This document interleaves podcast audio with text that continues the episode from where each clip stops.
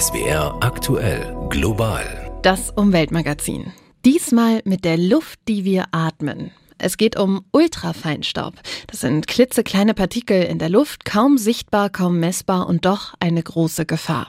Außerdem noch eine letzte Zigarette. Zum Weltnichtrauchertag in dieser Woche schauen wir, wie steht's eigentlich um das Rauchen in Deutschland, China und Neuseeland. Und was sonst noch so in der Luft fliegt und uns belastet, beziehungsweise dann eher nicht mehr belasten sollte. Wir schauen uns an, wie die professionelle Stechmückenbekämpfung am Rhein funktioniert. Das sind die Themen in der kommenden halben Stunde. Mit mir, Janina Schreiber. Hi. Einmal so richtig ein und ausatmen. Also für mich ist das ja Entspannung pur. Und die Wissenschaft gibt mir da recht. Einatmen aktiviert, dabei strömt du einem halben Liter Luft in unsere Lungen, also so eine halbe Milchpackung voll mit Luft. Unser Körper wird dann optimal mit Sauerstoff versorgt und das, was wir nicht mehr brauchen, das ist vor allem Kohlendioxid, das atmen wir aus. Eine super Erfindung der Natur, oder? Doch was ist, wenn diese Luft, von der ich da gerade so einen guten Zug genommen habe, was ist, wenn die verschmutzt ist? Zum Beispiel mit Feinstaub oder Stickoxiden. Das Umweltbundesamt misst die Luftverschmutzung und konnte zeigen, dass die glücklicherweise über die vergangenen 20 Jahre stetig weniger geworden ist. Also Feinstaub und Stickoxide, das scheinen wir im Griff zu haben und trotzdem müssen wir uns Sorgen um unsere Luftqualität machen, sagt unsere global Gesprächspartnerin Prof. Dr. Barbara Hoffmann. Sie ist Umweltmedizinerin und hat in jahrelangen Studien an der Uniklinik in Düsseldorf untersucht, wie sich Ultrafeinstaub auf uns auswirkt. Ich habe vor unserer Sendung mit ihr gesprochen. Global das Gespräch. Frau Hoffmann, wie ist es denn um die Luftqualität bestellt? Ja, die Luftqualität in Deutschland ist in der Tat in den letzten 20 Jahren deutlich besser geworden. Das ist schon ein Erfolg. Aber die Luftqualität ist immer noch nicht in dem Bereich, wo man sagen könnte, ja, jetzt äh, sind die Gesundheitswirkungen so gering, dass wir uns keine Sorgen mehr zu machen brauchen. Also 2021 gab es in Deutschland erneut keine Überschreitung der Feinstaubgrenzwerte. Warum müssen wir denn jetzt trotzdem noch über Ultrafeinstäube reden? Also zunächst muss man mal sagen, die gesetzlichen Grenzwerte sind weit entfernt von dem, was gesundheitlich als sicher angegeben wird. Nur um das mal klar zu machen, zurzeit haben wir in Europa einen gesetzlichen Grenzwert von 25 Mikrogramm pro Kubikmeter Feinstaub. Der von der Weltgesundheitsorganisation empfohlene Wert ist nicht höher als 5 Mikrogramm pro Kubikmeter, also nur ein Fünftel dessen, was die EU in ihrem Gesetz zurzeit erlaubt. Das heißt, selbst wenn wir die Grenzwerte in Deutschland nicht überschritten haben für den normalen Feinstaub, heißt das noch lange nicht, dass wir geschützt wären vor den Wirkungen dieses Luftschadstoffes. Der Unterschied ist jetzt zu den Ultrafeinstäuben. Wir können überhaupt noch keine ganz genauen Empfehlungen geben. Wir können diese Ultrafeinstäube noch nicht so lange überhaupt messen. Das ist eine ganz andere Technik als das, was man für die normalen Feinstäube anwendet. Das ist sehr viel schwieriger, sehr viel teurer und aufwendiger, die Ultrafeinstäube in der Luft zu messen. Und die Geräte dazu gibt es überhaupt erst seit, ich sag mal, gut 20 Jahren. Das heißt, wir müssen jetzt überhaupt erstmal diese ganzen Studien durchführen, die wir für die, für die normalen Feinstäube und auch für die Stickoxide schon gemacht haben. Das müssen wir jetzt überhaupt erst nochmal für die Ultrafeinstäube machen, um überhaupt zu gucken, was haben die denn genau für Wirkungen? Wie müssen wir uns denn diesen Ultrafeinstaub überhaupt vorstellen? Auch jetzt im Vergleich zu normalem Feinstaub. Der Ultrafeinstaub, das sind, wie der Name schon sagt, die besonders kleinen Partikelchen, die in der Luft rumfliegen. Und zwar sind die Partikelchen kleiner als 100 Nanometer. Das kann man sich kaum vorstellen. Also die sind nicht sichtbar in der Luft, entstehen hauptsächlich durch Verbrennung und weil die so ganz besonders klein sind, können die bei der Einatmung bis in die untersten äh, Lungenanteile, also bis in die Lungenbläschen eindringen, lagern sich da zum Teil ab und sie sind so klein, dass sie sogar dann auch in die Blutgefäße übertreten können und damit im Prinzip in alle Organe, inklusive das Gehirn, vordringen können. Also ich merke schon, die Partikel sind so klein, dass sie uns große Probleme machen können. Vielleicht können Sie noch mal nennen, was ist denn die Liste, was wir da von diesen ultrafeinstäuben zu erwarten haben in unserem Körper? Ja, zunächst mal lösen die Feinstäube und die Ultrafeinstäube lösen ähm, Entzündungsreaktionen im Körper aus und sogenannten oxidativen Stress. Das heißt, es entstehen Sauerstoffradikale, die dann eben auch wiederum Entzündungen auslösen. Ähm, außerdem können die Ultrafeinstäube äh, quasi wie ein Taxi an ihrer Oberfläche weitere Schadstoffe anlagern und die dann bis in die untersten Lungenregionen transportieren, also zum Beispiel krebserregende Substanzen die dann in den untersten Lungenregionen ja, Lungenkrebs hervorrufen können. Ja, und die Entzündung und der oxidative Stress, der dann durch diese Ultrafeinstäube auch in den ganzen Körper getragen wird, die können dann in den einzelnen Organen wiederum chronische Erkrankungen mit verursachen. Um jetzt Lösungen zu erarbeiten, müsste man ja erstmal herausfinden, wo sind eigentlich die Hauptquellen von Ultrafeinstaub. Man hat für Stickoxide hat man den Dieselmotor verantwortlich machen können. Für Feinstaub hat man auch den Verkehr und den Abrieb der Reifen und die Aufwirbelung durch den Verkehr verantwortlich machen können. Also konnte man schon bei Ultrafeinstaub eine Hauptquelle ausfindig machen? Insgesamt die, die wichtigste Quelle für Ultrafeinstaub ist die Verbrennung. Da spielt der Verkehr natürlich eine wichtige Rolle, aber auch der Hausbrand, Verbrennung in der Industrie.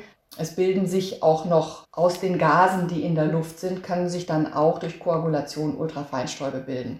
Bei den normalen Feinstäuben, das ist auch wichtig, dass man sich darüber bewusst ist, eine ganz wichtige Rolle beim normalen Feinstaub spielt auch die Landwirtschaft. Da bilden sich eben auch aus Vorläufersubstanzen, also zum Beispiel aus Ammoniak und dann äh, Stickstoffdioxid und Schwefeldioxid in der Luft, bilden sich dann auch Feinstaubpartikelchen. Und äh, schließlich das, was bei uns ganz aktuell jetzt auch eine wichtige Rolle spielt, sind die beliebten Kaminöfen und die Holzverbrennung. Können wir uns denn irgendwie als Menschen überhaupt davor schützen oder davon fernhalten?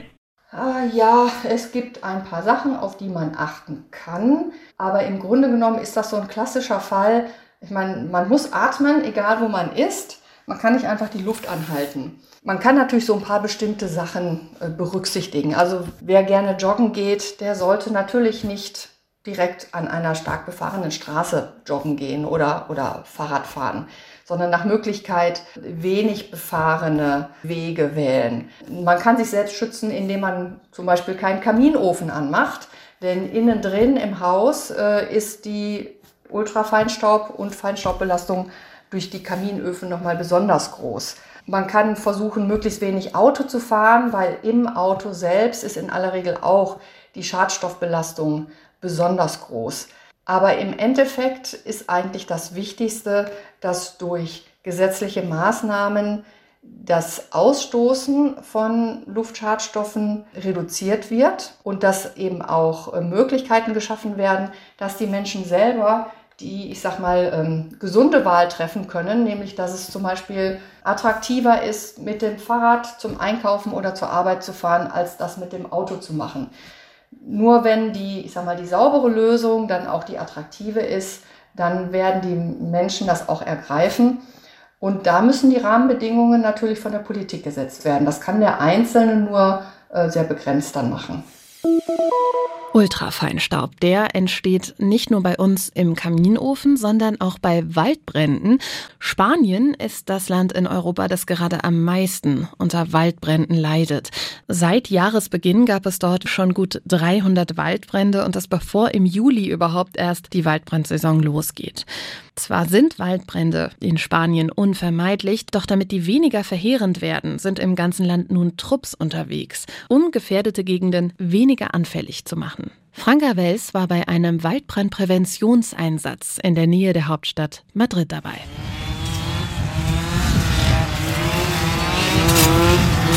Prävention ist keine leise Angelegenheit. Etwa eine halbe Autostunde außerhalb von Madrid gehen Einsatzkräfte in grüner Schutzkleidung mit gelben Helmen einen Hang oberhalb des Ortes Villanueva de Padillo ab. Mit Motorsägen bearbeiten sie unter anderem Steineichen. Sägen sie nicht etwa ab, sondern stutzen ihnen zum Beispiel die Kronen, um den Abstand zwischen den Zweigen der Bäume und dem Boden so groß wie möglich zu halten.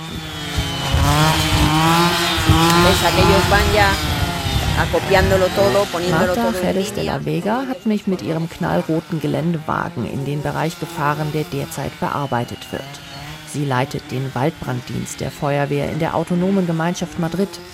Das sei eine der Präventionsmaßnahmen, die sie das ganze Jahr durchführten, um Waldbrände zu verhindern. De lo que se trata es de preparar unas zonas estratégicas de gestión die Idee ist es, strategische Bewirtschaftungsgebiete vorzubereiten, in denen die Menge an brennbarem Material stark reduziert wird, also Sträucher und Biomasse, sodass, falls ein Waldbrand ausbricht, der so harmlos wie möglich bleibt. Wir bereiten ein ganzes Netz von geschützten Zonen vor, in denen wir Brände dann einigermaßen sicher bekämpfen können de zonas que estén protegidas y se pueda luchar contra los incendios de una manera más segura. Zahlreiche Brandschneisen gibt es in diesem Gebiet, jede mehrere hundert Meter breit. Steineichen, die eher schwer in Brand geraten, dürfen dort wachsen, leicht entzündliches Gestrüpp nicht. Dabei kommen unterschiedliche Brigaden zum Einsatz und schweres Gerät, wie ein großer roter Traktor, der so etwas wie einen gigantischen Vertikutierer über den Boden zieht, Büsche und Gestrüpp zerkleinert, oder ein leuchtend gelbes Raupenfahrzeug. Was wie Zerstörung wirkt, folgt einem ausgeklügelten System. José Miguel Aborde ist Forsttechniker und überragt mich gleich um mehrere Köpfe. In seiner leuchtend gelben Schutzkleidung wirkt er wie ein wandelnder Signalmast. Er erklärt, Mirad, en este trabajo, que hay un trabajo combinado entre un, una brigada de tierra y una máquina. Das ist eine kombinierte Arbeit von einer Bodenbrigade und schweren Maschinen. Die Traktoren machen den Anfang, beseitigen etwa Gestrüpp. Die Bodenbrigade übernimmt die Bereiche, die der Traktor nicht bearbeiten kann, etwa im direkten Umfeld der Bäume oder besonders steinigen Bereichen oder an steilen Abhängen. Was die eine Brigade gesägt, gehackt oder gerupft hat, ordnet ein anderer Trupp in langen Reihen an. Dann kommt wieder der Traktor und zerkleinert das Material im Anschluss und so arbeiten sich die Zehnergruppen Meter für Meter durch den Berghang. Beziehungsweise überarbeiten ihn, sagt Marta Jerez de la Vega. Vor etwa sechs bis acht Jahren wurde hier gearbeitet und jetzt wollen wir das Gebiet in einem optimalen Zustand halten. In den Folgejahren wird dies dann durch die Arbeit mit Rindern ergänzt, die hier zurückkommen, um das Nachwachsen zu kontrollieren. Nutztiere in den Bergen, neben Rindern auch Schafe, Ziegen oder Pferde und ihre Besitzer sollen also aktiv in die Waldbrandprävention mit einbezogen werden. Wir schließen Verträge mit den Bauern. Die Rinder können also überall im Wald herumlaufen, aber wenn sie in diesem Gebiet intensiver weiden, sind sie unsere Verbündeten und sie leisten eine Arbeit, für die ihre Bauern Geld bekommen. Nicht selten sind für die Entstehung von diesen Waldbränden auch Zigaretten verantwortlich. Ich dachte ja, die Ära der Glimmstängel, die sei endgültig vorbei, doch ich wurde eines Besseren belehrt. Pünktlich zum Weltnichtrauchertag, der ist immer am 31. Mai, zeigen neue Zahlen der kaufmännischen Krankenkassen, vor allem die Jugend, also die 16- bis 29-Jährigen, rauchen wieder mehr. 11 Prozent von ihnen geben an, ich bin regelmäßiger Raucher oder Raucherin. Aber klar, zusammen so eine Zigarette rauchen, das hat eben was Verbindendes. Und wenn es nur die gleiche Nikotin- und teerbelastete Luft ist, die man sich da auf die Lunge presst. Und das ist ein Phänomen, das zieht auch bei Erwachsenen noch, wie unser Korrespondent in Peking in China, Christoph Kober, beobachtet hat. Nirgendwo auf der Welt rauchen so viele Menschen wie in China. Platz 1 in der Statistik holt das Land nicht zuletzt wegen seiner Einwohnerzahl von 1,4 Milliarden aber auch weil Rauchen in China gesellschaftlich weniger verpönt ist als zum Beispiel in Deutschland. Die Staats- und Parteiführung hat zwar vor Jahren schon einen Aktionsplan vorgestellt, der auf die Gefahren des Rauchens hinweist und die Menschen dazu bringen soll, loszukommen von der Zigarette. Seither ist in vielen öffentlichen Bereichen oder Büros, vor allem in den größeren Städten, Rauchen verboten. Das wird auch kontrolliert. Wer dagegen verstößt, riskiert heftige Geldbußen. Anderswo will es aber nicht so recht klappen. Wenn etwa zu späterer Stunde nach dem einen oder anderen Baijiu-Schnaps die Feuerzeuge klicken, dann sehen Kellner und Wirte in Restaurants oder Kneipen oft darüber hinweg. Und wer neu ist oder anders aussieht, mit dem kommt man über eine Zigarette leichter ins Gespräch. Besonders abseits der Städte ist die Kippe nach wie vor kultureller Eisbrecher. Rauchen in Chinas Hochgeschwindigkeitszügen? Verboten. Aber in denen, die etwas langsamer unterwegs sind, treffen sich die Raucher, und es sind eigentlich immer Männer, in den Bereichen zwischen den Waggons und zünden sich eine an. Oder beim 3-Minuten-Stopp auf dem Bahnsteig. Wenn die Herren dann zurück an ihren Platz gehen, wabert der Kippendunst mit durch die offene Waggontür. Den gesellschaftlichen Wandel erschwert, Zigaretten gelten in China weiterhin auch als Statussymbol. Natürlich nicht die der Billigmarke Zhongnan Hai, aber Double Happiness, die rund 10 Euro pro Schachtel kosten, die sollen schon was hermachen. Und das, obwohl China ein gigantisches Problem hat mit Lungenkrebs. Experten sagen, dass Krankheiten infolge von Tabakkonsum jedes Jahr 1,4 Millionen Chinesen das Leben kosten. Rauchen ist lebensgefährlich. Und das eben nicht nur, wenn wir uns selbst eine Zigarette anzünden, sondern auch für die Menschen um uns rum. Und damit nicht genug, denn damit wir erstmal eine Zigarette in der Hand halten können, muss erstmal Tabak angebaut werden. Das passiert gerade auf dem afrikanischen Kontinent im großen Stil, wie die Weltgesundheitsorganisation WHO jetzt vermeldet. Unsere Korrespondentin aus Genf, Katrin Hondel, mit den Hintergründen baut Nahrungsmittel an, nicht Tabak, fordert die WHO am Weltnichtrauchertag. Mehr als 300 Millionen Menschen seien weltweit von akuter Ernährungsunsicherheit betroffen, aber mehr als drei Millionen Hektar Land würden für den Anbau von tödlichem Tabak genutzt. Selbst in Ländern, in denen Menschen hungern, so die WHO, die den Tabakkonzernen schwere Vorwürfe macht. Wie die Tabakindustrie die Bauern knebelt, das sei unter aller Kanone, sagte der WHO-Direktor für Gesundheitsförderung Rüdiger Krech in Genf. In Afrika sei die Zahl der Tabakanbauflächen um fast 20 Prozent gestiegen, da die Industrie arme Landwirte mit Vorschüssen in Form von Saatgut und Düngemitteln in eine fatale Abhängigkeit treibe, so Krech. Auch die Gesundheit der Bauern ist gefährdet. Die Arbeit auf Tabakfeldern sei ebenso schädlich wie wenn man jeden Tag 50 Zigaretten rauchen würde, sagt die WHO. Besonders schlimm sei das für die 1,3 Millionen Kinder, die in der Tabakproduktion arbeiten, statt zur Schule zu gehen. Die WHO fordert unter anderem den Stopp staatlicher Subventionen für den Tabakanbau. Mit Mikrokrediten wollen die Vereinten Nationen außerdem Landwirte in Afrika dabei unterstützen, aus der Tabakproduktion auszusteigen und stattdessen Nahrungsmittel anzubauen. Weniger rauchen oder ganz aufhören mit dem Rauchen. Für die Menschen in Neuseeland soll das bis 2025 zur Realität werden. Denn da will die Politik, dass weniger als 5 Prozent der Menschen bis dahin regelmäßig rauchen. Deshalb heißt es für alle Jugendlichen, die nach 2008 geboren sind, also alle, die 18 oder jünger sind, für dich gibt's hier keine Zigaretten zu kaufen. Ein Konzept, das vielleicht ja auch in anderen Ländern helfen könnte. Sandra Razzo über die Verkaufsverbote in Neuseeland. Die 13-jährige Tasmin Brooker Brown wird nie in ihrem Leben in Neuseeland legal Zigaretten kaufen können. Wie jede und jeder, der nach 2008 geboren worden ist. So will es das neue Gesetz Smoke Free 2025. Neuseeland träumt von der Generation rauchfrei und Tasman findet das völlig in Ordnung. Ich denke, wenn die Leute die Wahl haben, treffen sie beim Rauchen nicht gerade verantwortungsvolle Entscheidungen. Sie rauchen zu viel, deshalb ist die neue Regel gut. Das Ziel Neuseelands, bis 2025 sollen weniger als 5 Prozent der Bevölkerung rauchen. Damit würde das Land als rauchfrei gelten. Im Moment sind es noch 8 Prozent. Die Zahl der Raucher ging aufgrund vieler Maßnahmen zuletzt bereits stetig zurück. So ist das Rauchen an den meisten Orten verboten und die Zigaretten- und Tabakpreise gehören zu den höchsten der Welt. Doch Neuseeland will mehr. So werden Zigarettenkonzerne jetzt gezwungen, den Nikotingehalt in Zigaretten von heute bis zu 15 Milligramm pro Gramm Tabak auf 0,8 Milligramm zu senken. Zigaretten sollen so erst gar nicht mehr abhängig machen können. Das neue Gesetz ist eine Herzensangelegenheit von Wissenschaftsministerin Aisha Verrill. Sie ist auch Ärztin. Das ist ein großer Schritt. Tabak ist seit der Kolonialisierung von Neuseeland hier. Es hat so viel menschliches Leid angerichtet. Es bringt die Hälfte aller Konsumenten um. Immer noch sterben bis zu 5000 Neuseeländer jedes Jahr an den Folgen des Rauchens. Keine vermeidbare Krankheit fordert mehr Todesopfer in Neuseeland. Es ist wichtig, das loszuwerden. Vor allem unter Maori sind die Raucherzahlen noch dreimal so hoch wie der nationale Durchschnitt. Lungenkrebs ist bei Maori-Frauen die häufigste Todesursache. Das war auch bei der Mutter von Victoria Very so die selbst mit elf Jahren mit dem Rauchen anfing. Ich habe gesehen, wie meine Mutter erst krank wurde und dann starb. Das hat bis heute mein ganzes Leben geprägt. Mein Vater hat immer zu uns gesagt, ich wünschte, ihr würdet nicht rauchen, eure Mutter ist daran gestorben. Er hat selbst geraucht. Kioskbesitzer Yusuf Masni sieht das anders. Er lagert Zigaretten und Tabak gesichert in einem Schrank mit mehreren Schlössern. Schon mehrfach ist bei ihm eingebrochen worden.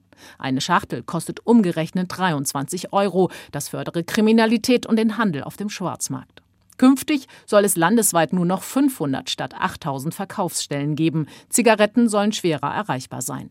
Der Kioskbetreiber, der selbst Raucher ist, fürchtet um seine Einnahmen und kritisiert das harte Durchgreifen der Regierung. Sie können mir nicht sagen, was ich zu tun und zu lassen habe. Das ist meine Freiheit zu machen, was ich will, wenn es nicht gegen das Gesetz verstößt. Meine Freiheit, meine Entscheidung. Doch das neue Gesetz ist kein kalter Entzug. Strafen fürs Rauchen soll es nicht geben. Und die weniger gesundheitsschädlichen E-Zigaretten sollen für Erwachsene Alternativen sein. Im kleinen Neuseeland gibt es für die Entscheidung großen Rückhalt. Laut Umfragen ist selbst die Mehrheit der Raucherinnen und Raucher dafür. Ja, weil wahrscheinlich auch die wissen, im Endeffekt profitieren wir eben davon. Profitieren von der guten, vor allem mückenfreien Luft, das können bald auch alle, die entlang des Rheins zwischen Speyer und Mannheim wohnen. Dort läuft jetzt nämlich die professionelle Stechmückenbekämpfung auf Hochtouren. Unsere Reporterin Stefanie Lai war dabei. Die Stechmückenbekämpfung erfordert schweres Gerät. Gerade landet ein Helikopter am Rhein bei Lampertheim. Der Pilot hat am Morgen schon mehrere Brutstätten zwischen Speyer und Mannheim aus der Luft angesteuert. Nur mit Teams, die zu Fuß unterwegs seien, funktioniere die Bekämpfung nicht, sagt Dirk Reichle, wissenschaftlicher Direktor der CAPS. Der Helikopter ähm, ist natürlich das Mittel der Wahl, wenn man große Flächen schnell bekämpfen muss. Und wir müssen schnell bekämpfen, denn wir haben jetzt erstmals eine Periode mit höheren Temperaturen, über 20 Grad. Im hochsommerlichen Temperaturen dauert die Entwicklung vom Ei bis zur Puppe fünf bis sechs Tage. Diese Zeit haben wir vom südlichen Oberrhein bis zum nördlichen Oberrhein alle Flächen zu behandeln. Das ist verdammt sportliche Angelegenheit. Auf der Straße wartet ein LKW. Der Fahrer hat Eisgranulat geladen, das den biologischen Wirkstoff BTI enthält. Die Allzweckwaffe gegen die lästigen Plagegeister. Jetzt muss alles schnell gehen. Mitarbeiter füllen das Eis in einen riesigen Behälter, den der Pilot an einem Seil unter dem Helikopter mit sich führt. Über den Wasserflächen wird der Wirkstoff dann verstreut. Wenn man das Eisgranulat auf die Wasseroberfläche ausbringt, dann taut dieses Eiskörnchen auf ja, und setzt dann mit dem Tauen den Wirkstoff nach und nach frei. Und zwar dort, wo die Fraßzone der Larven ist. Die Larven fressen also das BTI. Das Eiweiß greift dann die Darmzellen der Tiere an und lässt sie platzen. Die Larven verenden. Für die Umwelt und andere Lebewesen ist der Wirkstoff völlig harmlos, sagen die Experten. Die Mückenbekämpfung erfordert viel Vorarbeit. Schon seit mehreren Tagen streifen Teams durch die Auwälder am Rhein, um potenzielle Brutstätten der Stechmücken ausfindig zu machen. Regionalleiter Daniel Wohlgemuth hat allein gestern 40 verschiedene Wasserstellen unter die Lupe genommen, darunter morastige Senken in abgelegenen Naturschutzgebieten. Ja, wir haben dann unsere geeichte Schöpfkelle dabei, dann nehmen wir eben eine kleine Wasserprobe, zählen dann äh, die Larven in dieser Probe und bestimmen das Larvenstadium, wie alt die Larven sind, dass man weiß, wie viel Zeit hat man noch für die Bekämpfung. An manchen Orten zählen die Teams bis zu 100 Larven in einem einzigen Liter Wasser. Noch am Abend wird der Einsatzplan definiert. Dirk Reichle. Diese Stechmückenarten, wenn sie dann geschlüpft sind, sie wandern sehr stark aus dem Auwald raus in die angrenzenden Siedlungsgebiete. Und unser Ziel ist nicht das Ausrotten der Stechmücken, was wir ohnehin nicht schaffen würden. Es ist einfach die Population zu kappen sozusagen, dass etwa 10 Prozent der Stechmücken überleben. Die bleiben im Auwald, die wandern nicht raus. Und damit wird der Wandertrieb eben auf der Suche nach einem Blutwirt in die Kommunen wird unterbunden. Was die Anwohner freuen dürfte. Bleiben Sie doch verschont von so manchem juckenden Mückenstich. Und sollte sich bei Ihnen doch mal eine einschleichen, dann rate ich immer schön ein und ausatmen. Bleiben Sie entspannt. Das war's mit Global, unserem Umweltmagazin und mir, Janina Schreiber.